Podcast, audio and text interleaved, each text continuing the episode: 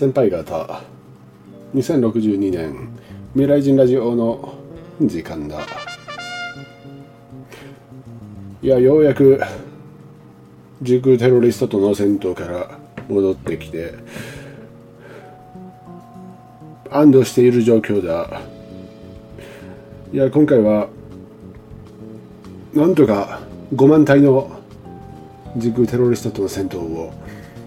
なんとか乗り越え台風11号をまあ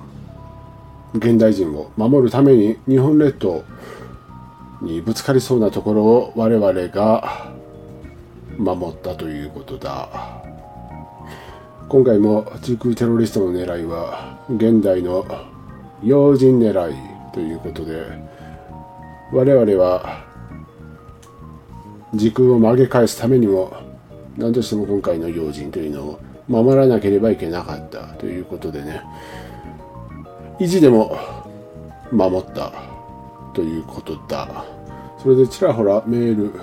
が来ていることがあってね。あの高岡市の子供の遺体がね見つかってしまったということでね。非常に残念な気持ちになったわけなんだけど。まあ私はねあの動画でね2100年代のアフリカに飛ばされたから戻ってくる確率がかなり低いということをまあ言っていたわけなんだけどもやっぱりあっちでね優しい女性に一時的に保護されてはいたようなんだけどもかなりの数の悪党に追われて女性が必死に守ったということでね。まあそこまでは見えるんだけどまあ多分行き着いたところが運よくワームホールでそれで女性は捕まったんだけれどもまあ子供だけはワームホールに投げ込んだということ。でうまいこと戻ることができたんだけれども戻った場所が海だったということでね非常に残念な結果にはなった。まあ、こうやってねそのジーバのワームホールに、まあ、誤ってねその吸い込まれた場合というのはねもうどこに飛ばされるかわからないということ。場所も指定できないしねその年代も指定できない。ということでね運よく戻った戻ることができた。んだけれどもその近くのその細かい場所の指定というのはできないからもう仕方がないということ。だということ。んだね。だからねその先輩方もね全国各地にねまあ、磁場があるわけなんだけどもそこにね少しでもねなんか嫌な予感がすると思った時とかあとはねあれ目の錯覚かなとなんか鏡みたいになっているなんか渦巻いているみたいな感じの場所があったらね近づかないようにしなければいけないということだね。まあいいです。それでまあ質問に行きましょうかね。え、ー、とまずえ、ー、とね前回の前回言ったことに対する質問かな。とハンドルネームヒロさん。S&P500 のインデックスが良いとのことですが、投資したくてもその原資がない状況です。どうやってその、そどうやってそしていくらぐらい原資を作ればよろしいのでしょうか？ということなんですけど、えっ、ー、とね、あの、みんな原資はないと思いますよ。うん、みんな原資がなくて少しずつ始めているわけですよ。投資している人というのはね。性格によると思うんですよ。あのコツコツあの少しずつ投資する人って結構ね最初はね少ないけどねどんどん大きくなってね雪だるま式にどんどん大きくなっていくわけですよだから今から始める人ってねあのもちろん最初に考えることってあまとまった金ないからとか始める躊躇する人って多いと思うんですよ。もうみんなそう考えるんですよ。でもね、投資始める人ってね、みんな原資ってあんまりないんですよ。まとまった金がある人ってめったにいないと思いますよ。うん、100人中5人とか、そのくらいじゃないかなと。確率的には5%とか10%あるかな。まとまった金がある人はそのくらいの確率かなと思いますけど、ほとんどの人ってあんまないと思いますよ。うんコツコツ、うん、やるタイプの人にだから向いているわけなんですね例えば毎月1万円とか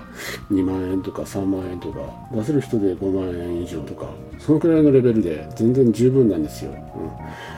うん、中にはね、えーと、主婦の人とかだったら毎日100円とかいらっしゃるんですよ、うん、本当に。毎日100円とか毎日200円とかそのくらいの人もいますからね。まあでもねその言ったじゃないですか。あのアインシュタインの何だったっけ？福利の法則、うん、これアインシュタインがですねあの言ったんですよ。今世紀最大の発見は福利だと。言ったわけなんだけども。まあ少しずつでもねあの福利でねかなり巨大になっていくわけですよ。だからねこの花田のヒロさんもね原子は最初少なくていいんですよ。もう周りとか、ま、全く関係ないと考えた方がいいんですね、うん、少しずつでいいんです。最初はもうみんな本当に少ない額から始めているわけでね。それがまあ年月が経ってね継続してずっと投資していれば福利の法則でどんどん巨大になっていくわけなんですね。えっ、ー、とね、何だったっけ？忘れたな。どっかのサイトにね、計算するサイトがあるんですよ。あれ、忘れたな。インターネット上にあるんですよ。計算するサイトが。多分投資の会社のサイトだったと、モーニングスターかなんかだった。まあ、要するにね、その月にいくら、で、利回りは何パーで、このくらいの期間ずっとやり続けたら10年後とか20年後はいくらになるとかの計算するサイトがあるんですよ。うん、まあそういったところでねその軽く計算してみればマジかみたいな感じで思いますからねその福利にびっくりするんじゃないかなと思いますよ。5000万とかなりますからね最終的に。7000万とかね。そのもちろんその額にもよりますけどね。もちろん最初は少額なんですね。最初は少額ですけどまあそれを継続した期間とかあとは利回りがいい、まあ、投資信託ももちろんありますからね。私はねこの間 S&P500 のインデックスを進めたわけなんだけども比較的にねその S&P500 のインデックスというのはね、その利回りというのはね、低めなんですね。低、低いって言ってもね、高いんですよ。銀行とかと比べたらね、比べ物にならならないくらい高いわけなんですね。でもね、その、インデックス、投資信託のインデックスでもね、結構高めな投資信託の銘柄というのがあるわけですよ。まあそういったのもまあ参考にしたらいいんじゃないかなと思いますけど、まあ基本はね、この S&P500 で十分なんですね。ナスダック100とかもありますけど、まあ興味がある人はね、そのナスダック100なんかもね、いいんじゃないかなと思いますよ。うん、最終的に未来は、まあ、かなり上がっているわけですからね。うん、今は、まあ、今って落ち込んでんのかな。まあ、しかしそれは、まあ、なんていうの、未来から俯瞰したら、本当しょうもないくらいのちょっとした下げぐらいかなと私は考えていますからね、うん、ほんでまあこのハンドルネームヒロさん、うん、原子はねもうただもう低くても1000円とかでも全然いいんですよ、うん、100円とかでもね。何が一番重要かって言ったら継続なんですね、うん、継続でずどんどんどんどん大きくなっていくのをまあ最終的に我々はあの我々というか これ言った何て言うの目的？目的はまあ継続してあの雪だるま式に大きくすることというのを目的としているわけでね、うん、最初の原子っていうのはねもう何て言うかほんと少なくても全然いいんですよ。一番大事なのは継続。なんですね。ビビッ あとあとねあのこれはね一番大事なことなんだけど何て言うのかね例えばちょっとした事件があってねドンと落ちることがあるんですよ。そういった時にねあのー、素人の方ど素人の方とが言うのはねそのあこの間なんか本に書いてあった損切りだみたいな感じでねあのー、全部売ってしまうわけですよ。損をなるべくあのなんとかかんとかとかね言ってね。それはねあの投機なんですよ、うん、まあなんていうの？デイトレードとか、うん、そのようなその短期間に取引する人がまあ傷口を浅くみたいな感じでねあの損切りという方法がもちろんあるようなんだけども私はもう全く興味がないもんで10年スパンとか20年スパンの投資しか興味がないもんですからもう一時的なね下げでねあの売らないことですよ。本当に、うん、一時的な下げって言ってもね 1, 1年2年下げでもね全然売る気にならないくらいのそんな気持ちというのをね持つことかなと私は考えています。なんでかって言ったら最終的に上がるからなんですよ。だからね下がった時っていうのはねあの我々我々っていうかその私と同じような考えの人っていうのはねわめちゃくちゃ安くなってる。みたいな感じでねどんどん買い込むわけですよ。下がったらね。下がったらあの逆のことをやるんですよ。さ普通下がったらビビってね売るわけなんだけども下がったらどんどん買います、うん、我々は。これだけ注意しないといけないかなと思いますよ。始めたばっかりの人ってもうちょっと下げてねもう寝れないくらいな人もいるんじゃないかなと思いますからね。最初にやっぱり考え方というのはねしっかりしておかないといけないんじゃないかな。もう最初にね目標を決めておくことなんじゃないかな。もう20年継続して毎月いくらあの貯金感覚でね、うん、入れていこうと決めたのであればそれをまあ貫く姿勢というのをねあの最初に、うん、やっていた考えていた方がいいんじゃないかなと思いますよ。うん、じゃないとね難しいかなと思いますよ。うん、あとねその S&P500 もねいろんな投資会社は出しているわけですよ。この間ねあの私はね回しもんと回しもんと思われたくないからそのしんあ会社をね、うん、言わなかったわけなんだけどもその会社によってねあの例えば UFJ とかあるじゃないですかあの SBI とかあと楽天とか今って LINE とかもできんのかな？あとはイオンもできますよねまあいろんなその会社がね SP500 S&P500 の銘柄を扱っているわけですよ。一番有名なのはね、多分、あれじゃないかな。やっぱり、UF、UFJ か、うん、の EMAXIS スリムだったっけ。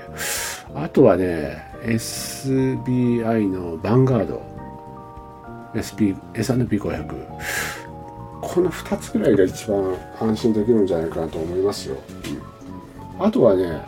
まあどっちも多分手数料っていうのはね、同じぐらい低い。低いんですよ。本当に低いんですよ。S&P500 のインデックスの手数料というのは本当低いからおすすめですね。まあどっちがいいとかもうないですね。うん、どれがいいとかないので、まあだから自分に向いたね、自分に都合がいい証券会社というのをね選んでまあ申し込みして、うん、手続きやったらいいんじゃないかなと思いますよもう今はもうネット証券ネット証券取引というのが当たり前ですからね、うん、ネットで申し込んでで、うん、やったらいいんじゃないかなと思います、うん、今ってあれもできるじゃないですか。えっ、ー、とクレジットカードで毎月あの毎月なんとか要するに毎月ね金額を決めてその投資信託に積み立てができるみたいなんですよ。そのカード決済でね、うん、これは便利だなと私は思いましたねあれは、現代のそのもちろんその未来ではねもっと進んでいるわけなんだけどもその現代ではまあこれがねいっぱいいっぱいかなと。現代人にとってはまあ便利。非常に便利な投資方法ではなかろうかと私は考えましたね。要するにその毎月ね1万円とか、うん、さっき言ったじゃないですか。毎月いくら。それをねもう自動でねあの積み立てできるようになっているわけですね。だからそれにその毎日とかもできるみたいなんですよ、うん、毎日100円とかね毎日300円とかね。要するにそういうことをやっている人はドルコスト均等法という、まあ、手法をやっているわけなんですね。あのドルコスト均等法というのはですねあの何て言うかな。まあ一番分かりやすいのは調べてください、うん、ドルコスト均等法で検索すればね、まあ、出てくるわけなんだけども。何て言うかな。株価って上下するじゃないですか。それをねまあ一定金額を、まあ、定期的にこの購入することによってねまあ何て言うの自分が購入したその投資信託というのをね均等にすると言えばいいかな。平均的になるって言えばいいかな。まあ名前通り均等にあの購入するということなんですね。ドルコスト均等もう均等に、うん、安い時に買ったり高い時に買ったりすることもあるんですよね。その投資信託でもですね。それをまあ毎日とか毎月決済で均等にしていくということなんですね。これはあのおすすめですね、うん、まあ忘れることもないしですね。いいんじゃないかなと思いました。私はね。少額でもいいと思いますよ。1000円とかでもね、うん、1万円とかでもいいし。まあ余裕がある人が5万円とかやればね。とんでもない額になりますよ、うん、たった5万円でもね10年20年後というのはね福利も働いてねとんでもない金額になるんですよ、うん、うまいです。せっかくだからもう一個いきます。えっ、ー、と、ハンドルネーム、アンタレス星人さん。えっ、ー、と、未来人さんは映画は好きですか？おすすめの映画を教えてくださいということですけど、私はね、あの、なんていうか、もうほぼ映画マニアでもあるわけですよ。未来人だけどね。もちろんその未来の映画というのもね、もうほぼ全て見尽くしているということなんだけども、現代の映画もね、なんていうかもうちょっとこういうこと言うの恥ずかしいくらいではあるんだけどね。もうほぼ見てるんじゃないかなと思うくらい見ています。もう本当に見ています。あ唯一ねこのジャンルはどうかなと思うジャンルがあってね。あんまり見ないのはあのー、ホラー。ホラーでも見れるホラーもありますけどちょっとグロいホラーというのはね、あんまり見ないかなということ。あとね、あとね、あんまり見ないのは、もうほとんど見てい、ななんていうか、ジャンル的にはね、もう、ほとんど見ているわけなんだけども、そのあんまり見ないのを今言うんだけど、先に言うんだけどね、ファンタジーとかはあんまり見ないかな。まあ、あんまり見ないのは、ファンタジーと、ちょっとグロいホラーというのはあんまり見ない。もう他はね、もうすごいですよ。ほとんど見てるんじゃないかなと思います。まあでも好きなジャンルというのもねなんか年代によってちょっと変わってきているのもあるんじゃないかなと思いますね。若い時何見てたかな。例えば若い時というのはね現代の映画で言えばね若い時はあのあれはほとんどもう見尽くしましたね。あの何だったっけ？時計仕掛けのオレンジとかの監督の映画というのはもう全部見ましたね。まあその年代の映画より何て言うのかな？もうちょっと若い映画。例えばねリアリティバイツとか。パーマネントバケーションとか、あとはヴィンセント・ギャロが出ているような200本のタバコだったっけ、うん、あとはバッファロー66かな。あとはあの頃のペニー・レインととか、まあその頃の映画、その時のその私がね、その若い時の映画というのはもうほとんど見ましたよね。まあ何て言うのかな。若者が出てきてちょっとイケてるみたいな感じの映画。というのはほぼ見ました。あもちろんあのタクシードライバーとかあとはゴッドファーザー全シリーズとかあとは昔の名作。例えばね市民権とかああいったものはもうほとんど見ましたね。おすすめの映画といってもね一つには絶対あの絞れないですね。一番無難なのはあのなんていうの対策というのをねあの見たらいいんじゃないかなと。有名な監督の あの有名なあの映画がいいんじゃないかなと思いますよ。あとは、うん、有名な俳優が出ているような映画というのからあのからっていうかなんていうか、うん、そこから入ってどんどん見ていくのもいいんじゃないかなと。もうもうね自分はね本当ねあの本当恥ずかしいんだけどもうほぼ見ているからもうなんていうの今はね B 級 世界各国の B 級をあの見尽くしている最中なんですよ。例えばねえっ、ー、とね最近見たその世界各国の B 級というのはねえっ、ー、とねディアスキンあの鹿川の殺人鬼。とかねいうのをね見ましたね。全く有名じゃないですよ、うん、とんでもないあの設定のあらすじの映画なんだけど見ましたね。その前はあこれはね有名だと思います。有名ですね。フラットという映画なんですけどね。これはあのアメリカを舞台にした映画でね何がすごいかって言ったらねこの時代でねあの水量水。要するにねその物語はまあ豪雨が続いてまあなんていうの水がね溢れるじゃないですか街中。そういったまあ風景を撮るわけなんだけどねこの水どうやって用意したんやみたいな感じで思いますよ。フラッドというなんですけどモーガン・フリーマンとかクリスチャン・スレーターとか出ている映画なんです。なんだけどこれをねあの昔から見ていなかったから最近見ましたね。ああこれはね水がすごいわと思いましたね。あとはねアンドリュー・ヘイだったかな。監督の名前はアンドリュー・ヘイという監督の「えっと、荒野にて」という映画もあるんですよ。これも多分 B 級なのかな、うん、自分有名ではないんだけども非常に面白かったんですよね。有名なのはもう最近全然見てないですね。もういや見るんですけど一応見るんですけど数が多いのは B 級を見る方が非常に多いということですね。あとはあれは何だったっけ？監督の名前。これもあの